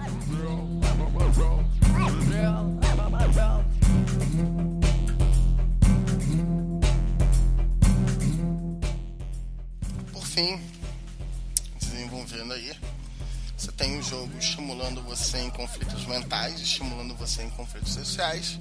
É lógico esse jogo também vai te oferecer soluções dramáticas para conflitos físicos. E aí ele tem o, duas coisas que eu achei genial. Primeiro, uma coisa que a gente sempre coloca no fundo do jogo, tipo, quase. É, acho que eu nunca vi um jogo que realmente levasse a sério é, essa mecânica, discutisse esse tipo de coisa. Quase sempre jogado com uma mera rolagem de uma perícia ou duas e todo mundo esquece dele. Que é perseguição. Perseguição é parte natural de qualquer RPG, especialmente se você está falando de um RPG que não é aquele negócio, ah, eu entro na sala, mato todo mundo, vou para a próxima sala. Se você está falando de um RPG que você tem que pensar no que você está fazendo, que você tem que lidar com os seus recursos, etc. É, qualquer pessoa que já tenha jogado qualquer tipo de jogo é, estratégico de objetivo já passou por isso tá sendo é, você tá indo para um lugar onde tem oponente, você é visto pelo oponente e você foge. E o fato de você ter como fugir e etc, muitas vezes é o que permite você e os seus colegas vencer, é, vencerem os inimigos. Justamente porque, né? Olha só, agora a gente pôs eles numa posição vulnerável. Justamente porque eu consegui correr. A ideia de correr faz parte de qualquer perseguição faz parte de qualquer filme de ação, qualquer história de terror que se preze. E a gente vê isso raríssimas vezes em RPG sendo tratado como uma coisa mais relevante para o jogo. E aqui ele é tratado como uma coisa relevante para o jogo, é uma coisa tratada como extremamente dinâmica, é, ele varia muito em como ele é utilizado, em termos de tipo as condições que estão sendo contadas. A regra é extremamente sucinta. Eu acho que é, são, na prática, duas páginas, e ela, nem inteiras, falando sobre isso. E eles já conseguem cobrir tudo que eles teriam que cobrir sobre o assunto. É, a grosso modo, o que eles fazem é o seguinte: o perseguidor e o perseguido, os dois têm que alcançar um determinado número de sucessos. Esse número de sucessos começa com a base de 5, mas varia. Varia de acordo com as condições que a, que a perseguição está. Se o, o seu oponente já tem alguma vantagem, se você conhece o território, se tem uma diferença entre os dois tamanhos, se a diferença entre o deslocamento entre você e o seu oponente é muito grande, aumentando e diminuindo esse número de sucessos. Esses modificadores são o número de sucessos, não nas rolagens. Isso é importante. E aí, depois que você determina o número de sucessos de cada um dos, dos integrantes da perseguição, o que te permite até trabalhar com múltiplos integrantes, dá para fazer umas brincadeiras bem legais. Você tem a vantagem, o edge, o diferencial, que é o isso é um julgamento que o narrador tem que fazer. Ele pode usar alguns dados mecânicos das fichas, como destreza, raciocínio, é, perícias relacionados ao local, vantagens, especializações, mas no fundo é ele que escolhe, a opção dele escolher quem tem mais chance de ser bem sucedido na corrida, quem tem a vantagem inicial na corrida. O que, que essa vantagem faz? Primeiro, quem está na vantagem é quem rola primeiro os dados. Ou seja, tem, ele tem mais chances de conseguir o número de sucessos. Segundo, e não menos importante, quem ro é, rola primeiro determina qual é a parada de dados que vai ser utilizada. Porque, ah, mas corrida não seria destreza mais, mais athletics? Não, então. É, realmente, se você estiver numa planície, numa área reta, longa, sem nenhum obstáculo. Realmente, destreza mais atlética, quem sou eu para dizer qualquer coisa que até, é, é, claramente não tem discussão aí. Agora, quantas vezes você faz uma perseguição dessa, você vê uma perseguição dessas, você faz uma perseguição dessas num filme de terror, num filme de ação? São 9 em 10 faz a perseguição no meio de um prédio, no meio de um, uma construção abandonada, no meio de uma fábrica, e essa é a graça da cena, é esse diferencial. Então, aí é que entra. O, o jogador escolhe uma rolagem, e ele pode escolher uma rolagem na qual ele seja mais bem sucedido, que faça sentido com a cena. Então, por exemplo, numa área selvagem, ele pode estar usando sobrevivência. Numa fábrica abandonada, ele pode estar usando craft. É, num, e daí por diante é, ele determina qual é a rolagem, tem que fazer algum sentido. Narra, novamente, o narrador é o juiz disso.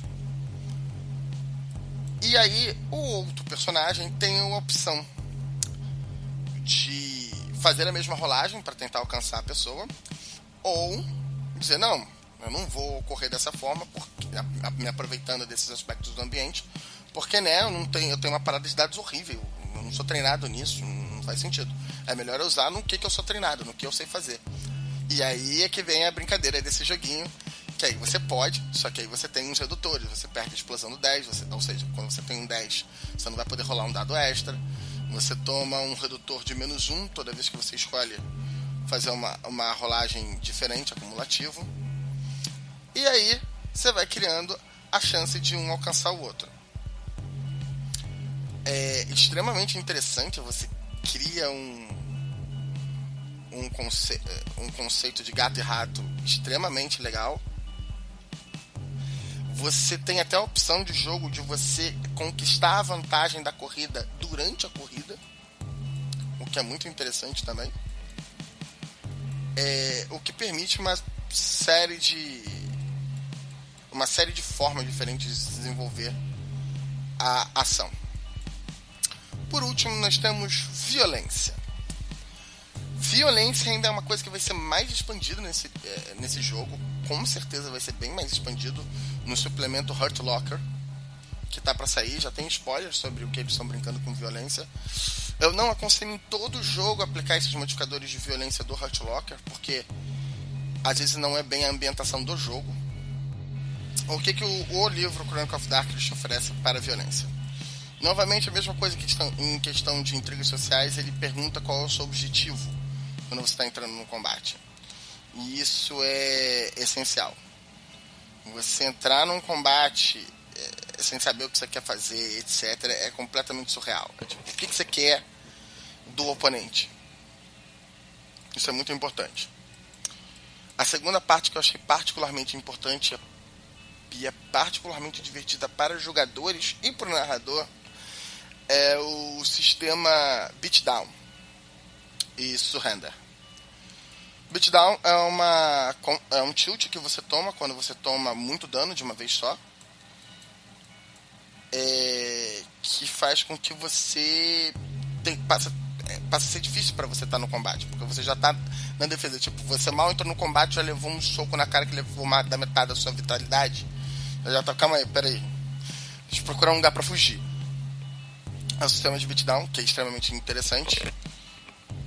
E ele também brinca com a questão de se render, justamente para é, tentar tornar o combate algo mais algo menos lento e até de certa forma mais, mais realista.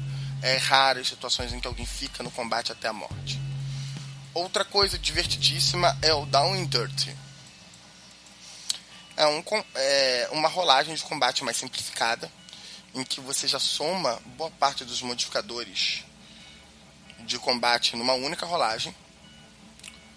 É, o oponente também faz a mesma coisa, ambos os lados do combate fazem a mesma coisa. E em cima do resultado de quem tem mais sucessos, você determina tudo que aconteceu no combate. Qual é a vantagem? Qual, por que, que você usaria isso? Você geralmente usa isso quando você está lidando com. quando é clara a diferença de poder físico entre dois personagens no combate. Por exemplo, um lobisomem na forma Garou e um humano normal. É. Eu acho que o humano normal não tem muita chance, não. Seria interessante ficar rolando, fazer várias rolagens pra, pra isso? Não, não é. Levar meia hora de combate. Porque você pode ter dados ruins. E você tem ainda a hipótese do humano conseguir fugir. O humano cagar com essa rolagem. É só que não é relevante que o combate dure tempo. Porque não é para esse combate durar tempo. Porque realmente o humano em si não vai conseguir aguentar muito tempo contra um lobisomem no ponto de vista prático. Ele pode conseguir fugir, mas não aguentar muito tempo. É, isso é um. Dois, esse sistema só pode ser usado com o acordo dos jogadores. Os jogadores têm que. O narrador tem que virar e dizer: Olha, acho que era melhor a gente brincar com o sistema de down and dirt, que é mais rápido. A gente resolve isso rápido. E os jogadores têm que chegar a conclu... têm que concordar com essa ideia. Porque senão isso pode ser usado contra os jogadores de forma extremamente ofensiva. Porque isso tira do jogo outras táticas. Isso tira do jogo, por exemplo, a tentativa de efeitos é, sociais, mentais, sobrenaturais para tentar fugir. Isso dificulta, é menos claro. É mais a ideia de ação cinematográfica. É divertido, mas é para ser usado com a dose dele força de vontade é uma coisa extremamente influente no combate. O combate do Chronicle of Darkness está extremamente letal para quem teve a oportunidade de jogar a primeira edição, ainda chamada de Novo Mundo das Trevas. O negócio tá tenso porque o dano agora vai direto. O que, que eu quero dizer com o dano vai direto? Antes o, da o dano da arma servia de modificador pro seu acerto, basicamente. Ele somava dados na sua parada de dados. E a blindagem e a esquiva do oponente eram, e a defesa do oponente eram somados. Defesa é a capacidade do oponente de sair na frente do ataque, e a blindagem dele era o fato dele estar usando uma armadura, um Kevlar, um efeito sobrenatural qualquer. E aí você subtraía do, da sua parada de dados de ataque, que estava somando a arma, contra você subtraía disso de do oponente, a defesa também o dano da arma dele. Oponente. O que, que isso tinha como resultado no ponto de vista de roleplay? você está dizendo que o tipo de arma está influenciando no seu acerto. O que, conceitualmente, é, tem algumas relações aí. Tem algumas armas que são mais fáceis de acertar. Você tem vários RPGs que lidam com isso. Mas isso também acaba diminuindo o dano da arma. Porque se você fez um personagem particularmente voltado para sair do perigo, você consegue reduzir bastante a parada de dados para quase sempre ser uma parada de dados muito pequena ou até mesmo um teste de sorte. Na segunda edição, com o Chronicle of Darkness, eles mudam isso porque eles jogam o dano da arma sai da parada de dados, a defesa dos oponentes até aumenta um pouco, porque ela muda de cálculo. Mas ao dano sair da parada de dados do acerto, ele passa a ser jogado direto no dano final. Então ele é somado ao número de sucessos que você teve. Ele é considerado já sucesso automático, caso você tenha algum sucesso. Então, se você não tiver nenhum sucesso, beleza, você não acertou, então você não causou dano. Então, você falhar em se proteger, você não ter uma defesa suficiente, você é você tomar um dano fodido. O blindagem ainda existe, mas ela tá bem mais fraca. E você tá tomando muito dano. Eu já tive a oportunidade de ver em jogos. Um ataque, às vezes um ataque entrar faz toda a diferença pro, pra você saber quem é que tá dominando. Grapple ficou mais interessante também, ficou mais dinâmico. Você ganhou mais opções do que você fazer durante o grapple. E ficou mais claro também, então permite um jogo mais rápido. O grapple seria submissão, a brincadeira de um estar tá agarrando o outro. As armas de fogo estão praticamente com a primeira regra da primeira, com a regra da primeira edição, exceto que elas estão usando também a ideia de dano direto. Então você está causando um dano ferrado, o que causa um impacto direto no personagem, no personagem que está levando dano em termos de de vitalidade dele tomar os redutores e também de testes posteriores para intimidar ele, etc, em terminar o combate mais cedo. E também permite a pessoa que está levando dano ganhar XP, porque novamente, você tomou muito dano, você ganha XP nesse jogo. Afinal, você sobreviveu para contar. É, é. E por último, mas não menos interessante, a mecânica de mira em partes particulares do corpo oponente está mais interessante porque o combate está usando também o sistema de tilt. O que é o sistema de tilt? Eu falei um pouco, eu comentei rapidamente sobre ele quando eu falei do beatdown. O sistema de tilt seria um, quase um, um tipo de condição que não obedece à regra de condição de dar XP. Porque ele não tem um, um impacto direto no roleplay do personagem, geralmente. O impacto dele é mais direto no. meramente nas ações físicas dele. É, então, quando você leva um tiro no braço, você ganha o tilt é, arm wrecking, que é o braço está quebrado, ou o braço está inutilizado que aí pode. E aí tem variações disso, tá? Você pode dizer que ele tá com um arm wrecking só porque realmente ele levou um tiro no braço, mas o braço dele ainda tá lá, ele só não consegue usar. Até você dizer então, não, o tiro arrancou o seu braço fora. Novamente de acordo com o dano que ele levou. E aí não só você está tomando redutor, como você perdeu o braço. É... Os tilts também podem ser ambientais o que está divertidíssimo, principalmente para quem ainda já teve a oportunidade de jogar Beast, que esses seres sobrenaturais são capazes de gerar antídotos ambientais o tempo todo. Então é uma coisa enlouquecedora. Você tem tipo coisa sendo gerada como tempestade de gelo, nevasca, é, terremoto, etc. E aí realmente alterando completamente como o jogo se dá, como o ambiente de combate está se dando. Você está gerando impacto emocional nos personagens, você está gerando dano, você está gerando tudo que tem direito. Tornando o combate agora sim uma ferramenta interpretativa, algo que você diz assim, fudeu. O que está acontecendo? E esse e isso é que o Chronicle da, o a, o Chronicle of Darkness oferece. Ele oferece o tempo todo meios de fazer jogadas diferenciadas, consequ cada, consequências cada vez mais interessantes para a narrativa, e isso sempre guiando o narrador, sempre dando ideias novas para o narrador. hum, dependendo tanto do narrador ter que criar coisas além do sistema e proporcionando uma uma experiência melhor para os jogadores de se, se entregarem ao jogo e aos seus personagens. É... Bruno, Dante. Nossa, tá. É... Eu acho que com relação ao combate eu não tenho muita coisa a acrescentar, além de, de repetir o que já foi dito quanto a, letalidade ter aumentado. É, eu achei bastante interessante que o combate deu uma aceleradinha em relação à primeira edição.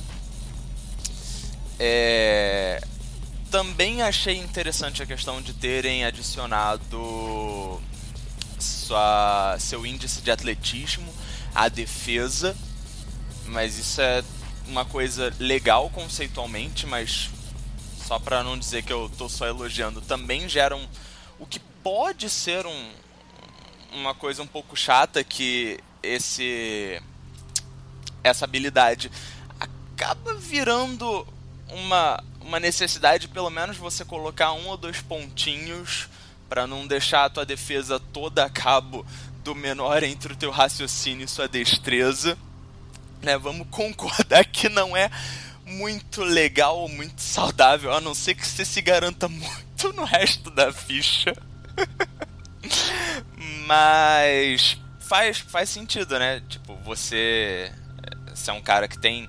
tem, a, tem é, é, não é um, um, sedentário, sei lá, um, um pesquisador ou um programador aí da vida que passa o dia todo sem fazer exercício é natural que você consiga, no mínimo, no mínimo, escapar um pouquinho melhor de tomar, de tomar um soco no meio da fuça. Mas, no geral, é, o, o, combate está bem mais, é, tá bem mais mortífero. O Down and Dirty é, é maravilhoso para você não, não ficar perdendo muito tempo. Você dá a rolagem, porque vamos confessar, é legal rolar dado, é maneiro encher a mão, rolar aquela, aquela porção de dados, mas ficar fazendo isso 50 vezes ao longo de duas horas vocês poderiam estar avançando a crônica é meio sacal, né? Ainda mais se for uma, uma diferença de poder que não vá, não vai acrescentar grandes coisas à história. Então, super a favor. Acho que é isso. Venâncio. Bem, uh, começando pelo um sistema de perseguição que, assim como aconteceu no sistema de investigação em si, ficou muito mais rico, ficou muito mais bacana. Eu não tenho muito a acrescentar sobre isso do que o Pedro já falou, mas está muito interessante. E no sistema de combate, cara, enquanto o Pedro né, descrevia né, essas mudanças, eu, eu lembrei de um, de um de uma situação clássica de que de, de quase toda toda experiência de quem joga D&D. Eu vou, vou dizer, isso na verdade não, não quero dizer que é, Chronicles of Darkness é melhor que D&D, nada. São, são sistemas diferentes, pra, são propostas diferentes, mas é, em D&D tem um problema muito comum, que é, por exemplo, você é um ladino e você quer dar sneak attack num guarda. Mas o objetivo é você incapacitar aquele guarda. É, me corrija se eu estiver errado, mas o sistema não dá muito suporte para esse tipo de coisa. Assim, né? e... Você tem que usar o sistema de danos, acho que é sobre o dual damage na terceira terceira ponto é, é, pois é, mas é, é, é zoado. Por, então, pois é, você tem que usar, usar dano não letal, você, é, se você, sei lá, tiver um azar no dado, só rolou um de dano, você é, fez cosquinha no camarada Exatamente. e mesmo você sendo... E você tá morto. Pois é. E você tá morto. Porque como ladino, você geralmente o ladino que precisava fazer esse tipo de coisa era o ladino que não tinha mais nada para combate direto, né? 3.0, 3.5. Então era basicamente assim: legal, vou tentar desmaiar ele, eu tenho uma boa chance. Rolei um, eu morri. Exatamente Porque agora Aí- ele vai me descer a porrada. Aí você tenta o sneak attack, por mais que você consiga, aí você rola um dano, tipo, sei lá, medíocre. Aí o cara ainda tem 30 de HP. Ótimo, ele vira as costas e. Opa, rola iniciativa. Ou se não, sei lá, você perdeu seu, seu turno surpresa. E é, e é isso, cara. Agora você tem duas opções de. Você tem basicamente né, dois tipos de combate que você pode realizar. Então, é, aquela coisa que, tipo, meu, você não, que não faz sentido você perder muito tempo naquilo, cara, você, você vai, vai pelo método mais simples. Agora se você tem aquela, aquele combate que é, você pode gerar um drama maior, que você sabe pode desenvolver de uma maneira muito mais bacana para a crônica, aí você pode usar um sistema entre aspas padrão assim, de combate. Além de todo desse além dos tilts e de dessas condições assim específicas de combate que tá muito bacana. Enfim, só melhores.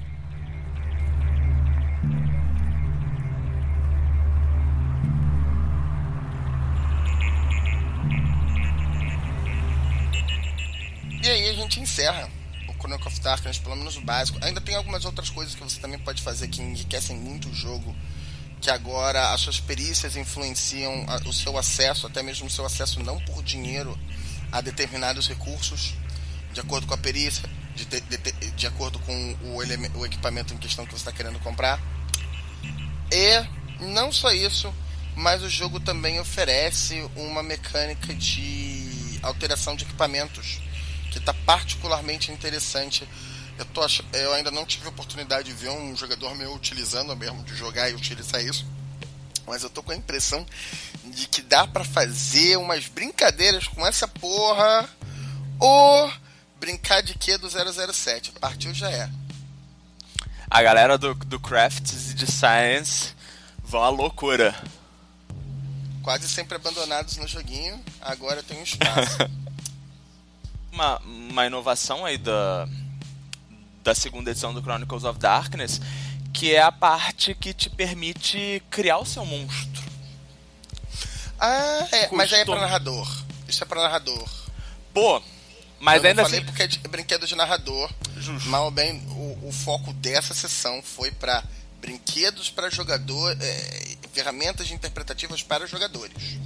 Então, galera, vocês estão vendo aí, mais pra frente a gente comenta sobre isso. Mas acho que vale a pena adiantar rapidinho que, ao contrário da, da primeira edição que tinha os. é, é, é, tinha exemplos de monstros, né? De monstros não, criaturas sobrenaturais.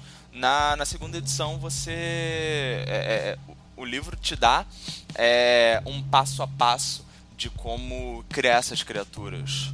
Sim. Maneiríssimo.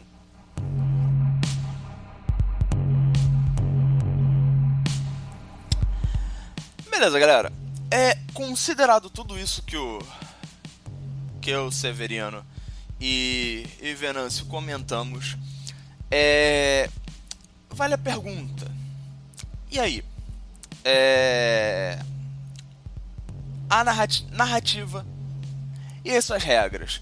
Deu pra, deu pra ficar mais ou menos claro como a principal graça das regras é dar suporte para a narrativa, para a história, para que a coisa continue acontecendo e de preferência que as regras estejam cada vez mais ligadas à proposta de história em questão. É claro, há espaço para sistemas de proposta genérica, em que a proposta dele é não ter uma proposta específica. Para a maioria das pessoas, o, o ícone disso é o GURPS, em que o próprio nome dele significa isso, um, um, um sistema universal genérico, é esse o significado de GURPS.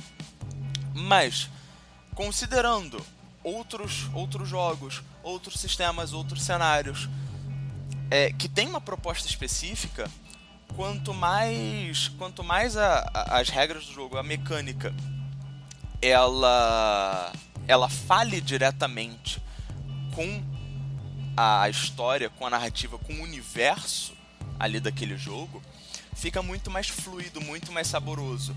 É... Um exemplo interessante disso é um artigo que publicamos recentemente. Nosso colega, o Jorge Valpassos, que ele fez uma. Ele fez um artigo em cima da linha Geist, que é da primeira edição do Chronicles of Darkness, mas já nessa linha, foi uma, é, uma das linhas até tardias, o Geist, ele, ele já mostrava ali a interação, a, a proximidade das regras propostas, da mecânica proposta no jogo, com a forma que o universo de Geist funciona, a forma como a, a história de Geist é, é proposta, o tema, o tom da brincadeira. No mais, a, a nossa recomendação aqui é escolha o jogo, o sistema que favoreça as suas ideias. Às vezes você quer, às vezes você quer jogar alguma coisa, um, sei lá, um, uma história de, de terror, mas em que os personagens, os protagonistas, é, vençam esse terror. Tem outras que a graça é você jogar com personagens que sucumbam ao terror, que a galera se dê mal contra os, os vilões, os monstros. Cthulhu. Então, é. Cthulhu tá aí pra isso. é um excelente exemplo. Se você tá afim de jogar com um personagem que você sabe que vai terminar numa posição particularmente infeliz, se isso é a vibe, é, é o que você e o seu grupo estão querendo, partiu. Mas lembrem-se que nem sempre todos os jogos vão, todos os sistemas vão favorecer é, a, proposta que você quer. Então, vale a pena dar uma olhadinha naquelas primeiras, sabe aquelas primeiras páginas que quase ninguém, pelo menos que eu conheço, lê comentando sobre a ambientação do jogo sobre a, a, a ideia de, pô, do que, que esse, esse jogo trata. Geralmente você tem já uma ideia, tipo, você olha, bate o nome no título, lê uma, uma descrição breve na internet ou no, ou, no livro, na contracapa do livro, e ah, beleza, já sei do que, que é o jogo. E mergulha de cabeça e às vezes fica meio decepcionado, tipo, pô, não tá, essas regras não estão tão maneiras com o que eu pensava, com o que eu queria. Então, vale a pena ver melhor qual a proposta do jogo. No mais, a gente tem um link aqui embaixo muito interessante é, falando sobre como escolher o seu sistema do pessoal do Conexão Fate, que é um RPG bastante conhecido justamente por essa é, é, é, por ser um sistema leve de regras, tem poucas regras e todas elas é, funcionando de forma justamente a gerar mais história, gerar mais drama. As regras não estão é, soltas ali, é, independentes do resto da trama. Vale bastante a pena, galera. O negócio chega ao cúmulo que até mesmo sistemas genéricos, se você pegar os representantes deles de hoje em dia, o próprio GURPS e o Cypher System, que saiu recentemente, é, a proposta deles é: não, então, realmente, a gente é genérico. Você quer narrar em tal cenário? Usa isso aqui. Não usa tudo, não usa isso aqui. usa esse pedaço. Usa as coisas que estão mais voltadas para o seu cenário. Aliás, ainda em cima do, do isso é System. importante para sua ambientação. O Cypher System e GURPS também oferecem mecânicas até exclusivas para aquela ambientação, justamente para reforçar aquilo. Aliás, em cima do, do, Cypher, do Cypher System, é, ele começou primeiro como o Numenera, e aí a galera gostou tanto né, da, daquele jogo, daquele cenário e do sistema por trás do cenário que a, a empresa do Monte Cook lançou o livro do Cypher System, só que voltado para ser genérico. Se você pegar o livro de Numenera, é, você vai ver ali algumas construções específicas, alguns poderes específicos, algumas coisas que é, é que estão montadas de acordo com o sabor, com o tema, com a vibe de jogar no Menera. E aí se você pegar o The Strange, você vai ter outra vibe que vai utilizar outras partes, outras regras do Cypher System. Se você não, não por acaso não gosta de nenhum dos dois cenários, Herege são muito interessantes, vale a pena. Os dois foram traduzidos pela editora New Order, daqui do Rio de Janeiro. Os caras são competentíssimos, vale super a pena vocês, darem uma conferida. É, mas beleza, você não quer nem The Strange, nem Numenera, quer fazer o seu, seu cenário, seu mundo. Você compra o, o, livro básico do Cypher System e utiliza ali ao seu bel prazer. É. Bom, acho que é isso. Eu preciso fazer um jabazinho sobre Savage Worlds porque eu acho o sistema muito legal. Então, se vocês é, curte, curtirem é, fazer sessões, né, mesas e sobre coisas, cenários e propostas aleatórias, não tem, não sabe muito bem um sistema para utilizar, escolha um sistema genérico. Eu aconselho o Savage Worlds porque eu adoro, mas enfim, só um jabazinho assim desse sistema que eu gosto. E meu meu comentário sobre esse esse nosso tema, né? Essa conclusão. Bem, para mim era eu sempre achei que era mais claro essa proposta que o sistema ele de regras né no caso ele era bem é, é, ele era intrínseco com essa questão da narrativa, né?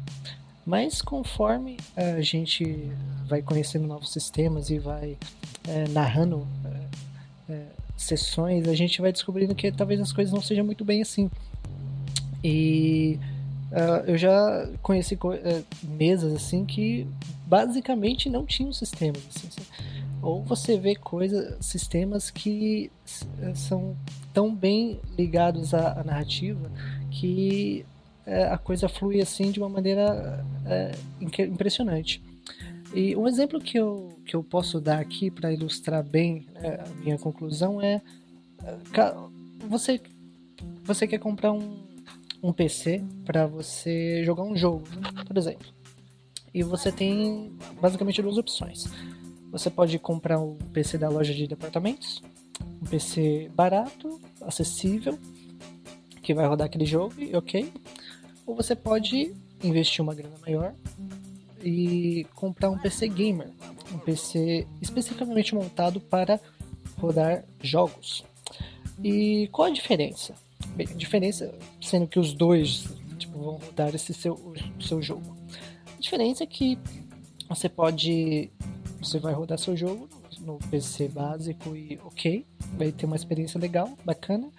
Mas no PC Gamer você vai ter funções assim é, a, a, que vão expandir a sua experiência. Então você vai rodar o seu jogo com toda a qualidade gráfica no máximo. Você vai ter um sistema de som surround. Você vai ter uma performance superior. Então no final, como que você vai é, a experiência de jogo acaba mudando. Né? É o mesmo jogo, é, mas você vê que você vai ter é, uma coisa no final vai funcionar de uma maneira é, diferente, né? Então é isso. Você pode ter usar, sei lá, Mundo das Trevas para narrar fantasia medieval. Ah, você pode. Você pode, você vai ter que alterar uma coisa ou outra, mas você, você pode até funcionar. Você pode usar D&D para fazer um cyberpunk também, mas escolhendo um sistema, seja ele genérico, focado na, proposta que você quer fazer, você pode maximizar aí uh, o aproveitamento da, tanto do seu tempo quanto da mesa em si, e você pode focar no que importa, que é a narrativa, que é a diversão do pessoal. Então, eu acho que sim, uh, o sistema de regras ele está sempre bem intrínseco aí com a narrativa, mas é para diversão. Se o sistema de regras está de alguma forma atrapalhando você, então ou ele não está sendo bem executado, ou talvez ele não seja muito interessante para o que você quer fazer. E é isso. É, falando nisso, Bruno, só uma última coisa que eu tive oportunidade numa narrativa minha de lobisomem foi que no meio do jogo, no meio do jogo em que os jogadores já estavam fazendo rolagem, etc, eu descobri eu descobri como narrador que eles na prática estavam usando a mecânica de investigação do Chronicle of Darkness. Eles já estavam usando a mecânica. Eles não tinham lido a mecânica, eles não conheciam a mecânica. Eu tinha lido por cima, mas eu vi que a forma como eles estavam lidando com a situação, eu poderia aplicar. É, e eles já tinham feito algumas rolagens em torno da situação solucionada, alguns pedaços dessa situação. É, me permitia tranquilamente usar a regra de investigação para solucionar o problema estruturar o problema e no final deu uma resposta genial para mim. Tá vendo? Ah, isso é muito bacana, cara. Isso é muito legal. É por isso que é muito interessante a gente é, conhecer sistemas diferentes, né? A gente é, vê mecânicas diferentes e a gente é, isso acaba expandindo assim, principalmente para você que para quem é narrador, o nosso leque de possibilidades, né?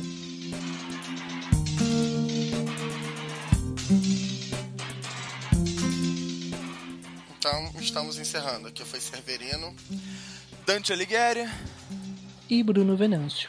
Mas antes da gente encerrar essa edição do Darkcast, eu gostaria de fazer um convite a todos. Eu vou participar do quinto encontro Covil do RPG que vai acontecer aqui em São Paulo, sábado, dia 2 de abril, a partir das 13 horas, 1 da tarde. É um evento de RPG aberto a todos, com diversas mesas de RPG para você jogar, e uma dessas mesas será minha, de Crônica das Trevas segunda edição, exatamente o sistema do qual discutimos nesse Darkcast. Então, se você estiver interessado, reserve sua vaga, pois são vagas limitadas. O link deste evento estará aqui no post deste Darkcast. Fora isso, não esqueça de deixar seu comentário caso você tenha alguma dúvida ou opinião e compartilhe esse podcast caso você tenha gostado, fazendo com que ele alcance novos ouvidos. Boa noite, pois é sempre noite em algum lugar.